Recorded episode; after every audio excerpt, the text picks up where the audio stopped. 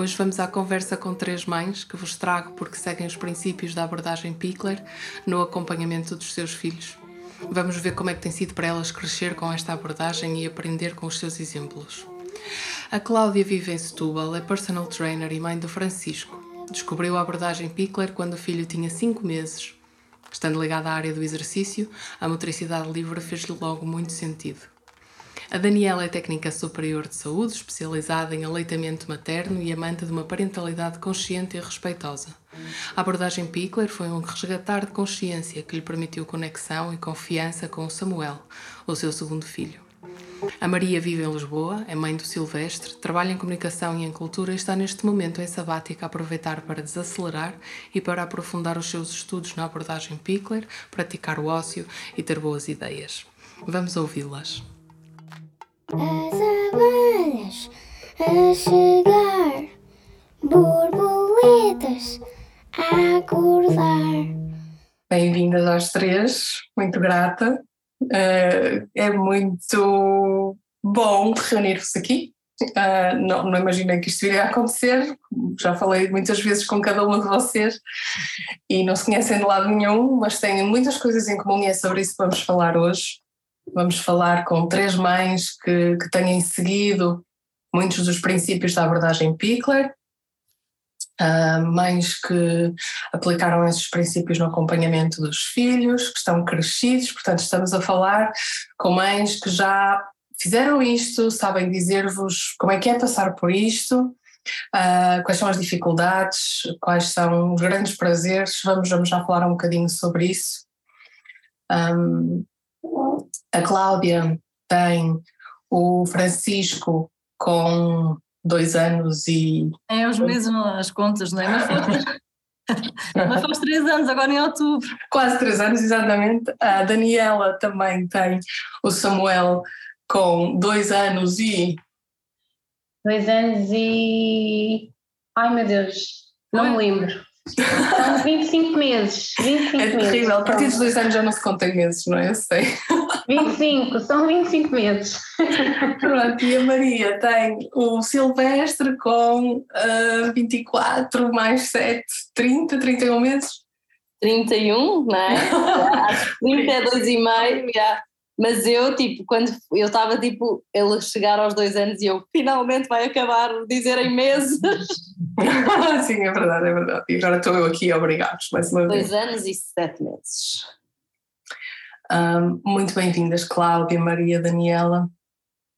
É um prazer uh, dar-vos voz aqui. Vou perguntar-vos se foi fácil construírem um, a vossa visão a partir daquilo que iam que iam descobrindo da abordagem, uh, como é que acompanhamos um bebê sem manipular as posturas, sem forçar os timings e cuidar dele, não é? Cuidar dele com, com os tais cuidados de qualidade que eu falo muitas vezes para ele poder ser verdadeiramente autónomo.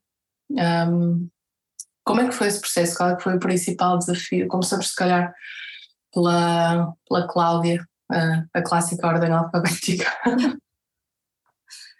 Um, eu, desde que descobri esta abordagem, tudo o que eu lia e à medida que ia aplicando, pronto, a mim fazia-me completamente sentido. Acho que agora vendo para trás nem veria de outra forma.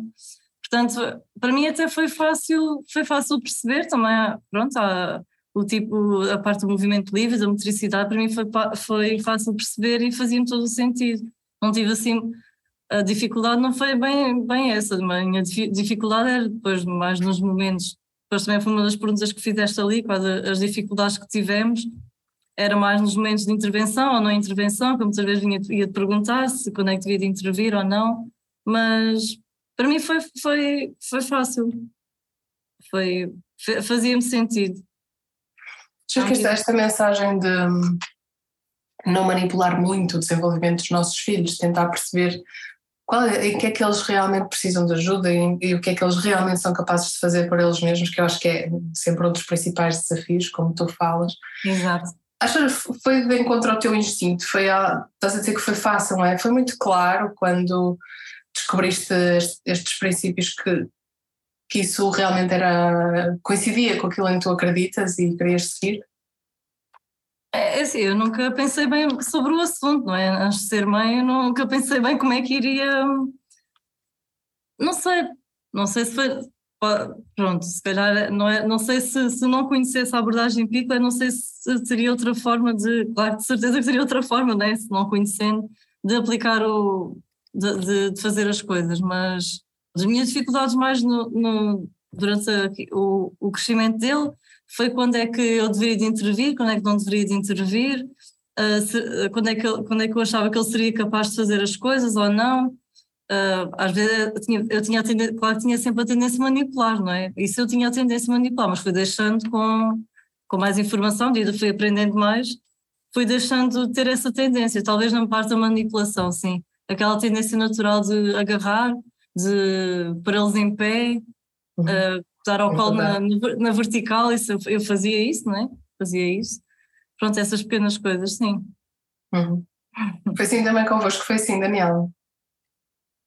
Olha, um, eu estava a ouvir um, a Cláudia e estava a pensar, um, estava a pensar o quanto eu me identificava com ela hum, quando eu só tinha um filho, quando eu tive a minha primeira filha. E várias foram as vezes que eu te disse nas nossas longas conversas de que hum, a vantagem do segundo filho é que te dá uma ligeireza, uma, uma clareza, uma calma tão grande que te permite observar esta criança de uma maneira diferente e colocar nela toda a esperança que de ok, tu vais fazer o que tu quiseres um, sem ter a pressão do que é o primeiro filho, vou fazer como? Será que faço, estou a fazer bem? Será que, que, que, ele, que, é, que ele é capaz? Ou seja, todas aquelas dúvidas que nos são colocadas eh, desde os nossos avós, de, de que não pode andar sozinho, de que não pode, hum, que temos que o ajudar, que tem que treinar a sentar.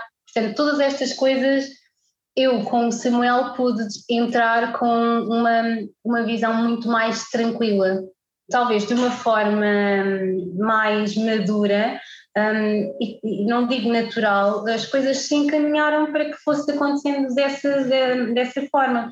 Foi curioso porque foi na altura que, uh, antes do Samuel nascer, foi quando eu te conheci, eu pude, então, não conhecia de toda a abordagem Pickler, quando foi através de ti que eu conheci, e como já tinha hum, eu acho que eu não, eu acho que eu era uma mãe que já tinha esta abordagem de ser mais respeituosa quanto possível da natureza dos meus filhos, mas eh, quando conheci-te, um, eu pude então ir investigar, disse, ainda estava grávida, deixa lá ver, isto parece que está aqui mais uma coisa para aprender. Então lá fui eu toda fervosa uh, fui ver e, e lá percebi, ah, ok, então isto faz sentido. Então fiquei toda entusiasmada, ainda tinha sete, andava, estava para aí na 35 semanas, tinha bué tempo ainda, mas já andava maluca para que quando o miúdo uh, nascesse pudesse ver as coisas. Então para mim foi assim, um, não, foi, não foi muito difícil porque eu, eu ia com muita vontade de pá, isto vai ser o meu experimento, tu vais, tu vais fazer o, que, fazer o que tu quiseres e a mãe vai estar aqui para ver, porque desta vez eu quero saborear com, com leveza e sem medo aquilo que eu acredito que tu és capaz de fazer. Portanto, o meu, o meu entendimento foi assim muito, muito mais eh, tranquilo e leve, portanto não tive grandes eh, receios. Posso dizer, talvez o maior receio foram, são as, foram as esquinas das mesas que eu nunca tapei, que levou imensas cabeçadas, mas pronto, fica aqui entre nós. mas, mas tipo, tudo o resto, eu disse, pá filho, vai à tua vida, faz o que tu quiseres porque eu, eu super acredito que tu és capaz disto. Maria. então, eu, uh, enfim, sempre quis uh, ser mãe, mas sempre tive uma relação um pouco complicada com a forma como eu via o tratamento uh, que era feito às crianças, não é? Muito interventivo, muito apertar bochechas, eh, pegar pelos braços, eh, muito interventivo e aquilo sempre me irritou e, e eu achava que não gostava de crianças. uh, porque eu não quero isto, tipo, eu não quero, tipo, eu não, não tinha muito interesse em, em naquela coisa de quando há um bebê que põe o bebê a saltar de colo em colo um, e enfim, eu conheci, e portanto estava assim nesta, pronto, eu conheci Pickler no fim da gravidez e fez-me muito sentido, porque percebi que afinal era possível estar com crianças sem estar a agarrar-lhes as bochechas. um, e, e, e, que isso não queria dizer que não gostávamos delas, era, era uma coisa que até pronto, era incrível. Não quero dizer que gostávamos mais, não é? Pronto, eu acho que, que não é isso, mas, mas pronto. E portanto, para mim foi simples e foi libertador. Simples, calma, foi, foi intuitivo, pronto. Uh, o, a entrada e o conhecimento. Um, e depois foi muito. Uh, era super entusiasmante o preparar o ambiente, o perceber uh, se ele está pronto para o chão, se não está. Só que, só que depois é, é toda uma avalanche de coisas que acontecem ao mesmo tempo. De repente estamos a conhecer uma pessoa, a conhecer-nos a nós outra vez, a lidar com tudo o que é isto, a lidar também com uma relação nova e uh, a perceber como é que se prepara o ambiente. E se é uma colher de pau, se é um aragola, se é, um, se é com tapete, se é sem tapete, se tira as meias, não põe as meias. Um, e portanto, foi mesmo, foi uma coisa muito, muito divertida e que me deu mesmo muito gozo e quase como uma experiência, não é? Ir, ir, ir fazendo, ir descobrindo isso. Um, agora, na minha opinião, o desafio vem mais tarde, porque eu acho que isto vai ficando cada vez mais difícil. uh, é, eu acho. Pronto, e depois, é, ou seja, eu nunca tive um medo, ou seja, tipo, por exemplo, agora pegando no exemplo da própria uh, Amy Pickler, que a certa altura achou, questionou-se se a coisa, se isto fazia sentido, se não fazia. Um, Sim, chegou a duvidar se a filha dela, ela própria, algum dia ia uh, sentar sozinha, exatamente. sem ser ela a sentá-la.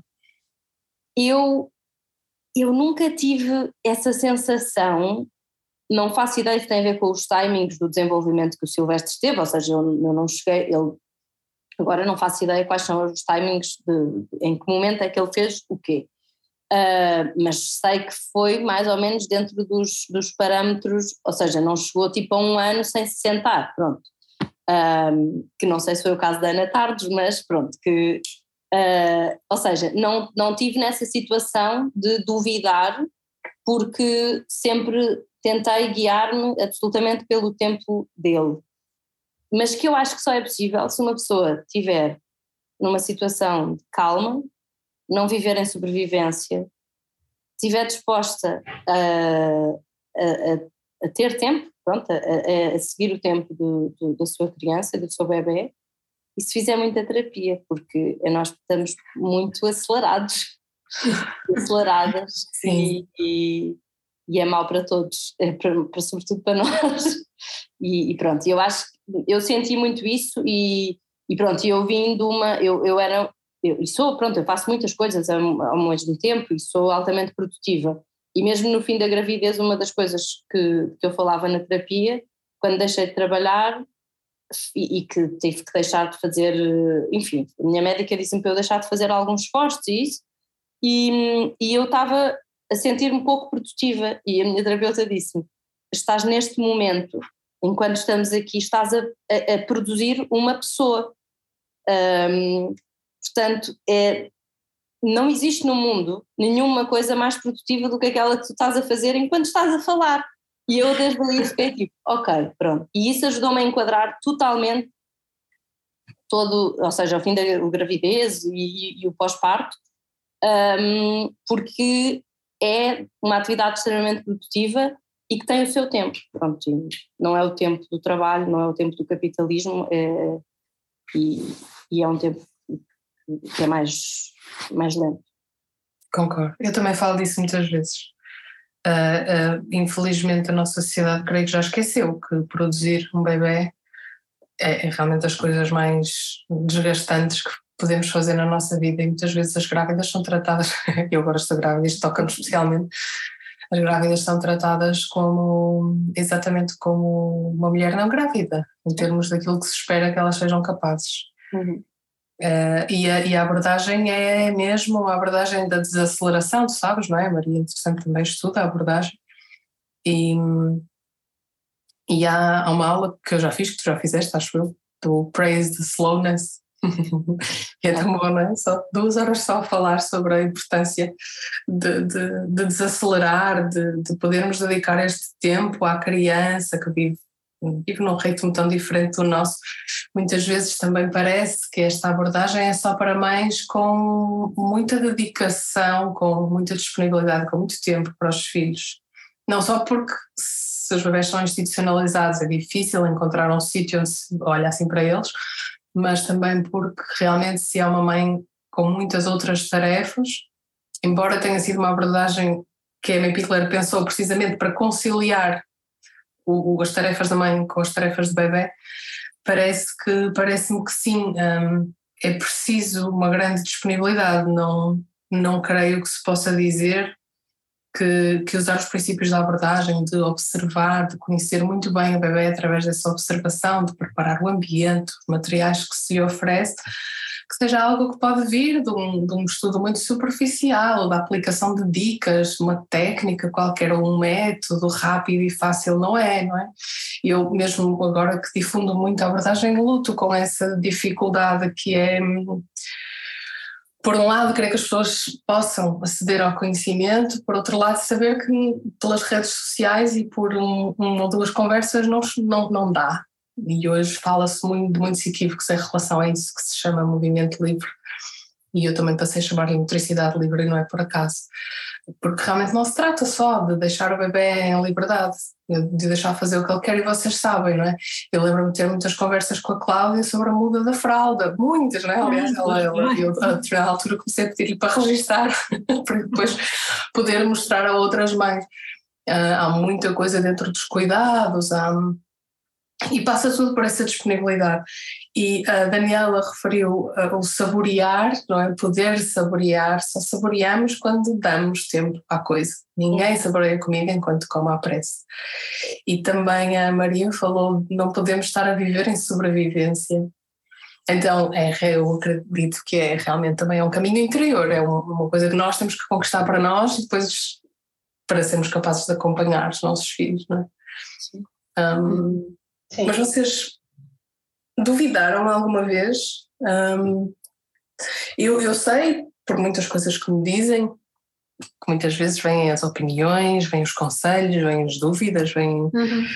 vêm, não é? vêm os avós, vêm os amigos, vêm uh, muitas sim, opiniões adversas a isto, sobretudo pela estranheza, acho eu, de, de ver um bebê que não está sempre a ser ajudado, pode parecer que os pais não o querem ajudar, ou de não haver preocupação se o bebê ainda não se sente aos sete meses, por exemplo, e os pais não estão preocupados como é que é possível, não é? Não será uma irresponsabilidade. Um, o que, é que, que, que, tipo de coisas vos fez, se é que fez, duvidar?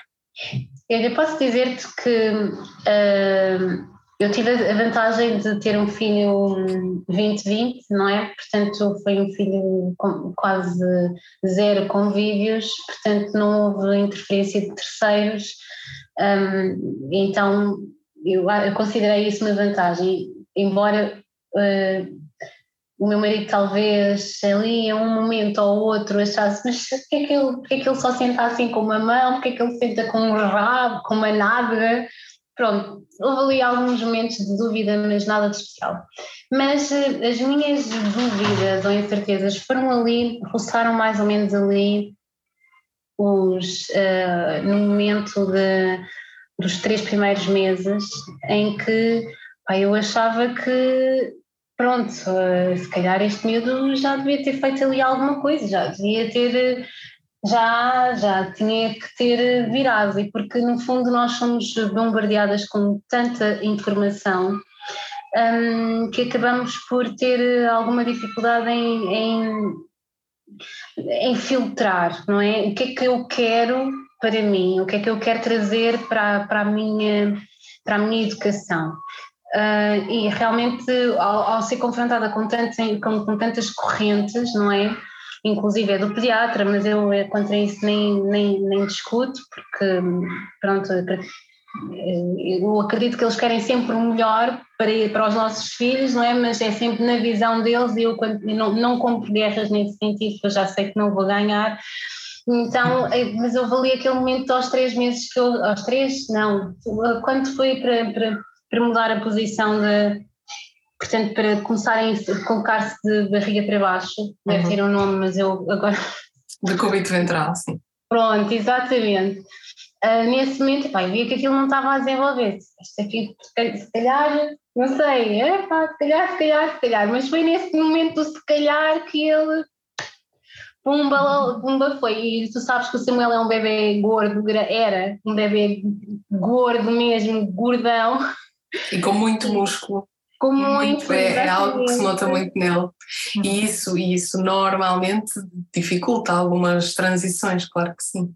Exatamente, exato. Então tive ali, acho que foi nesse momento que eu senti mais insegurança e também foi no momento em que eu regressei para a Holanda, um, então estava ali com algumas inseguranças um, mínimas, mas, mas pá, pronto, no fundo depois tudo se desenrolou. Também ali o momento do sentar, o Samuel só se sentou aos 12 meses, não é só, é sentou-se aos 12 meses um, sozinha, não é? Com o rabo normal não, e andou toda a vida dele sentado só com numa nádega ou sentado com uma perna para trás, outra para a frente, era, era meio desorganizado e, e acontecer isto só, não, acontecer isto aos 12 meses, na altura também que ele causou, não vou negar algumas estranhezas, e pá, isto leva tempo, leva tempo, mas eu tinha tudo documentado.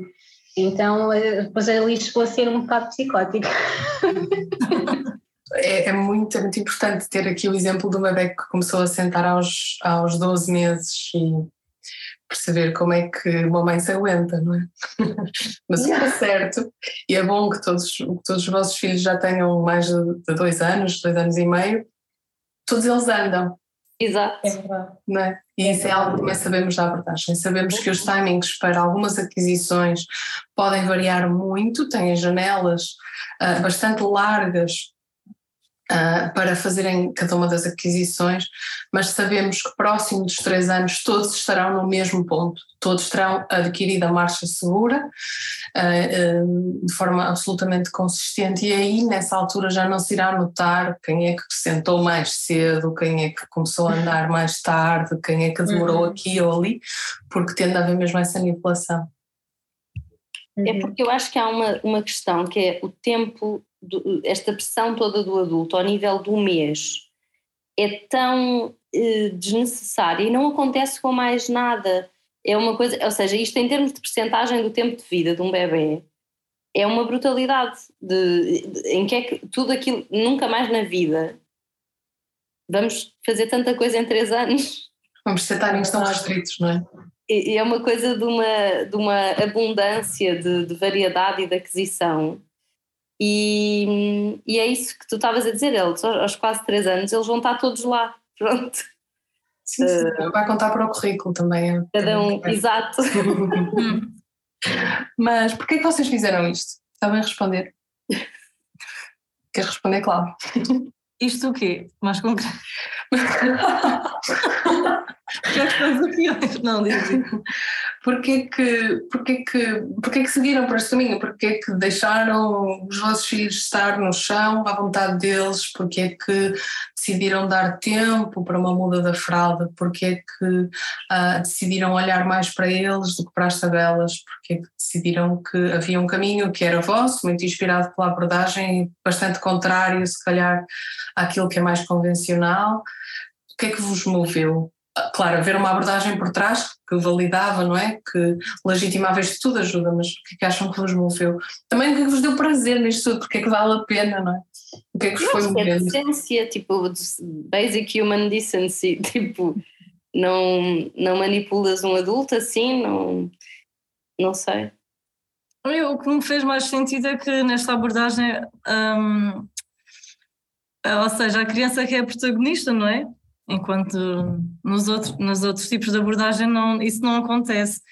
E o que me atraiu mais foi o respeito que a gente tem pela criança, um, o, o, observar não é? O, o, dar tempo, não é? É difícil às vezes dar tempo, porque a gente quer que as coisas aconteçam muito rapidamente, mas o, o que me fez continuar por este caminho foi porque, não vou dizer outra vez que é natural, não é?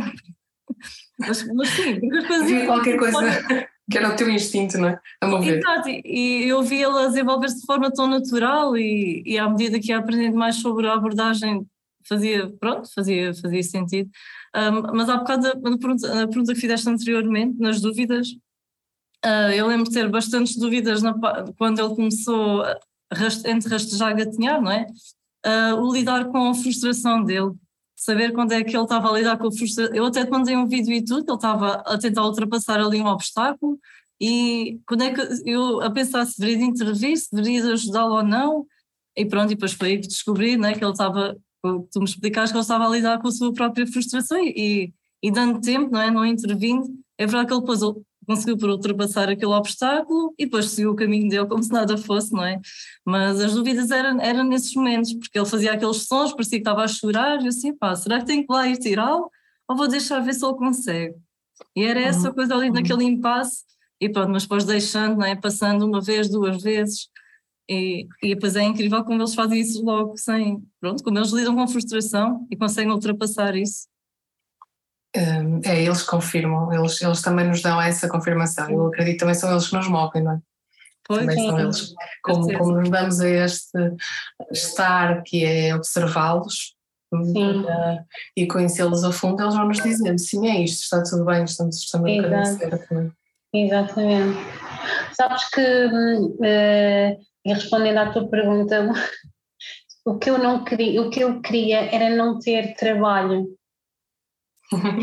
Vou ser, estou a ser muito honesta, sou sempre muito sincera nisto da parentalidade. Eu não queria ter, eh, ter o peso, a pressão, o trabalho de que agora tenho que andar a segurar para ela começar a andar, porque isso foi desgastante e é uma coisa que eu nunca me esqueço em relação à minha primeira filha, a Beatriz, de ter que andar a segurar os braços tipo andar piscinas inteiras porque a miúda queria andar e eu tinha que segurar os braços e ficar cheia de dores nas costas. Eu não queria ter o trabalho de estar a, a colocar hum, segurança em todos os lugares, todos os lugares, no sentido em que eu já não conseguia fazer nada porque morria de medo que ela caísse, que ela não, não conseguisse, tinha, tinha puzzles uh, pela casa toda por causa dos joelhos, pá, eu não queria essa dependência, eu, eu não queria, eu, eu, quando comecei a ler eu pensei, não, isto é possível,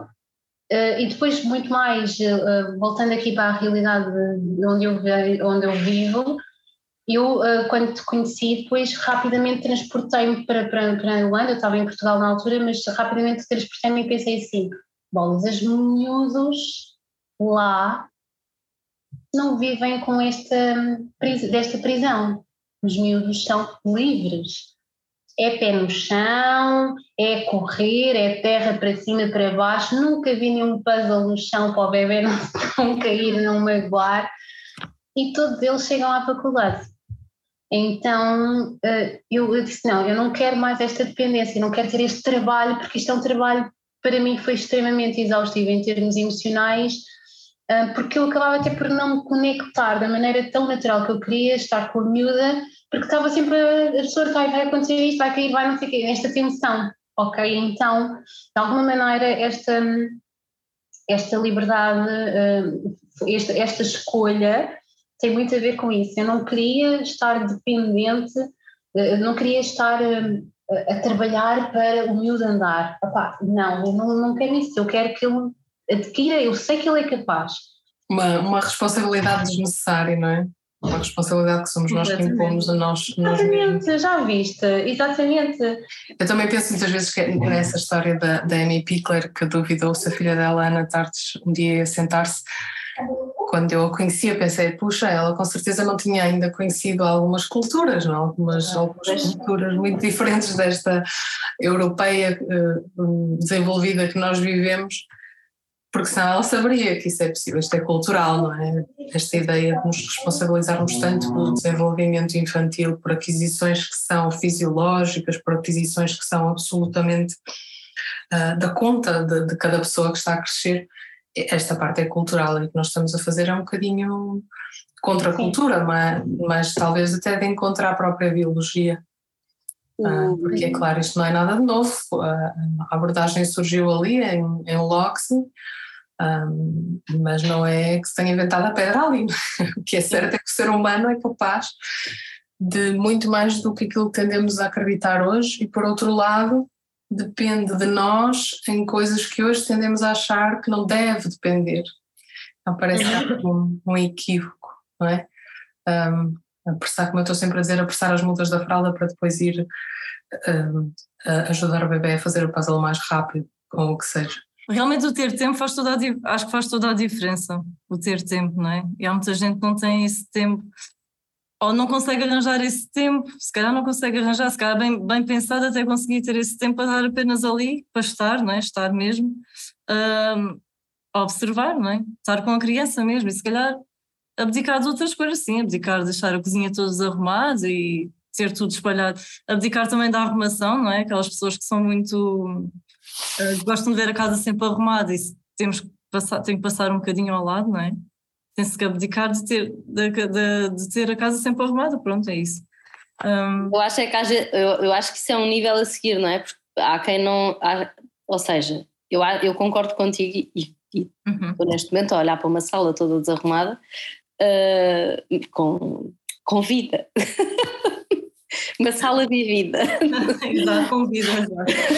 Mas, hum, mas eu acho é que estamos a partir, nós as quatro, de uma situação privilegiada. Pronto, a, a, quando eu digo, quando eu falo da sobrevivência é de, de estar sem saber eh, o que é que se pode jantar, pronto. Não, não, não é tanto pensar, mas eu acho eu acho que temos que arranjar uma forma disto não ser assim, pronto, porque, porque não é possível, o respeito pelas crianças não pode vir em último lugar, não é? Um, é, é, isto é, é, fruto de uma, de uma sociedade muito mal estruturada, não é? E, e, e toda focada para a produtividade uh, a curto prazo. Isto de dar tempo à infância realmente não depende só de nós, não, não depende só das famílias, é todo um sistema que tem que ser reestruturado realmente o sistema está desenhado é para apressá-las. Quanto é. mais é. rápido forem produtivas, melhor. E também depende, ou seja, não só das famílias, mas eu acho que às vezes as pessoas que não são o núcleo familiar, pronto, eh, eh, no nosso núcleo familiar nós estamos absolutamente sintonizados e isto não é uma coisa que é minha, pronto, não sou eu que, que, que tenho responsabilidade da, da, da, da criação e às vezes os adultos esquecem-se do poder que têm e esquecem-se que ao guiarem uma brincadeira e ao habituarem a criança a uma brincadeira guiada, estão a criar uma bola de neve para aquela família. Uh, e nós notamos muito isso, às vezes com, com coisas que são introduzidas por outros um, e que não são, o Silvestre não é capaz de as fazer sozinha, sozinho, e que depois vem pedi-las, não é? Porque já não existe esse adulto que, que despoltou isso então ele depois vem-nos pedir, porque pronto, quer que essa coisa aconteça, ele não é capaz de fazer e, e gera-se uma, aí, gera-se uma dependência de uma, de uma situação uh, adultocêntrica. E, e, eu acho que isso é, um, isso é tramado, é mesmo uma coisa, porque, porque não, pronto, é, minimiza-se o impacto que tem uh, que têm essas, essas ações que eu não sei se isto é uma coisa que vocês notam ou que, ou que, que observam, uh, mas nós temos vindo a observar muito isto. Um, e pronto, depois ficamos presos a isto. Nós, nós, infelizmente, não temos essa aldeia que está à volta da Sara e que interfere assim com, com impacto suficiente. Mas eu devo ter feito alguma coisa mal, porque eu nunca me safei uhum. da nossa filha nos pedir tanto para estarmos com ela, para brincarmos com ela inclusivamente. O meu objetivo também nunca foi que ela, que ela brincasse sozinha, acho que o objetivo de ninguém é esse, na verdade. É, é simplesmente que ela não perca oportunidades, ou seja, que quando ela quer, quando ela tem vontade e está interessada, ela possa realmente explorar a fundo, sem ouvir ninguém interferir ou fazer por ela ou o que seja. E acho que é disso que falas. Mas realmente, facilmente passamos esta mensagem de que um, eles precisam de nós para se desenvolver. Então, um, uma dificuldade grande é mesmo perceberem quem é que eles precisam de nós. Precisam de nós para mudar uma fralda assim, para lhes dar banho assim. Mas será que precisam realmente de nós para lhes dizer quanto é que eles têm de comer?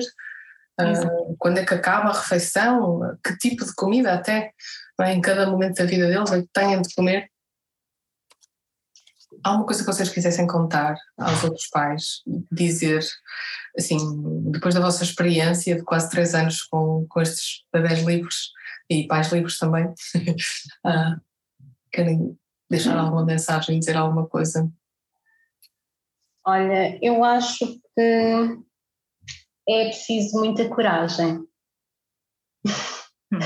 é preciso sermos muito corajosos para uh, nos afastarmos daquilo que nos é imposto como o natural mas não digo só coragem, é preciso, um, é preciso nós entregarmos e estarmos disponíveis para olharmos as nossas crianças.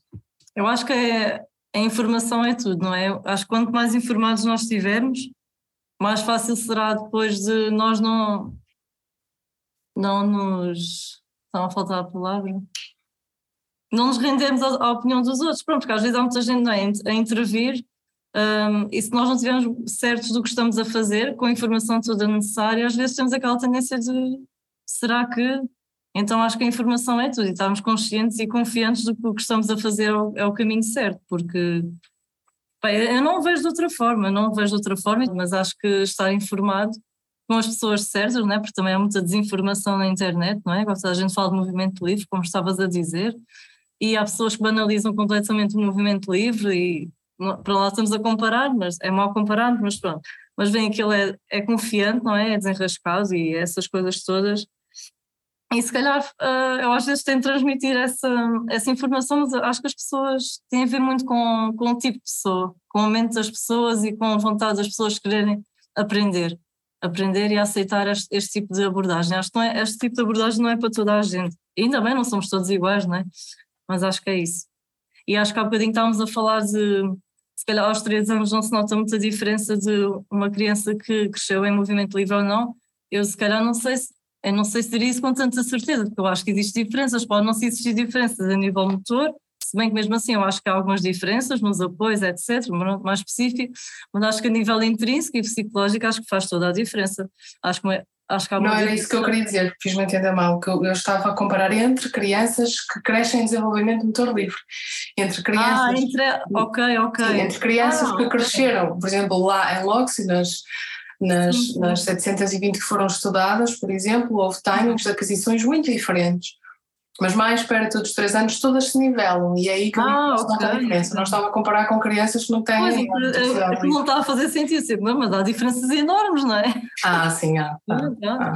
Sim, mas não vale a pena comparar. Como sempre, eu acho que tem a ver com fazer sentido para nós e ser. É isso. Acredito que vai de encontro ao instinto, acredito uhum. que tu dizes não é uma abordagem para todos e é interessante porque não é que não seja para qualquer pessoa, não tem, eu acho que não tem a ver com, com a pessoa em si, tem mais com as condições, mas como dizia a Maria, não é? Com a, com a, e com a disponibilidade, como tu falavas, tem a ver com as condições em que cada um de nós também exerce a sua parentalidade. E também tem a ver, se calhar, com, com as prioridades. Sim, acredito que tem a ver com prioridades, mas uh, as prioridades também podem mudar quando o sistema e a cultura te levam para um determinado sítio. É. Se o sistema e a cultura te dizem que ter um bebê é ficar com ele em casa cinco meses e depois pô-lo na creche e é isso que é subsidiado, tendes a fazer isso e a acreditar que isso é o mais correto. Enquanto se o sistema te diz que uh, se, se, quiseres podes ficar em casa subsidiada dois anos com o teu filho, uh, mais facilmente a tua prioridade vai ser essa. Não, não tem só a ver com valores e princípios das pessoas, mas muito com as condições em que elas depois podem um, exercer, não é? ser o ser mãe ou o ser pai, ou ser cuidador. O, estava a dizer que tem a ver com políticas públicas e com tomadas de decisão uh, que, que, têm que ser uh, tomadas, não é? Não, não, claro. Tem que haver um, políticas públicas que favoreçam um, o acompanhamento e os cuidados continuados às, uh, às crianças. Que se eu quiser, aquilo que eu deixo para os, para os outros pais e mães é, é a observação é, é incrível e, e aprende-se tanto, tanto, tanto a ver um bebê a brincar e é uma coisa, não sei, tipo, ainda no outro dia estive a ver outra vez os vídeos todos do, do Silvestre e, e é de uma delicadeza, tipo a coisa de olha, é, é muito resiliente e muito persistente. E depois era o que tu estavas a dizer, Cláudia, tipo, eles estão ali em sofrer, parece que estão em sofrimento máximo, a tentar subir uma almofada e sobem e pronto, e adeus, agora estou pronto, vamos continuar, já não foi nada. É, é muito bom, é, é mesmo, pronto, aprende-se muito agora, pronto, precisamos do tempo para isso, lutemos por ele.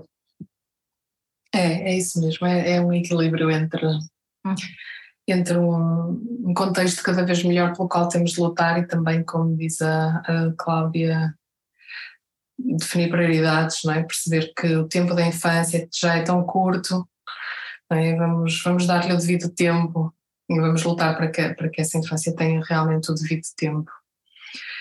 Muito grata às três, a Cláudia, a Daniela e a Maria. Espero que tenham gostado muito de as ouvir. Podem contactá-las, se precisarem, peçam-me a mim. uh, podem segui-las também.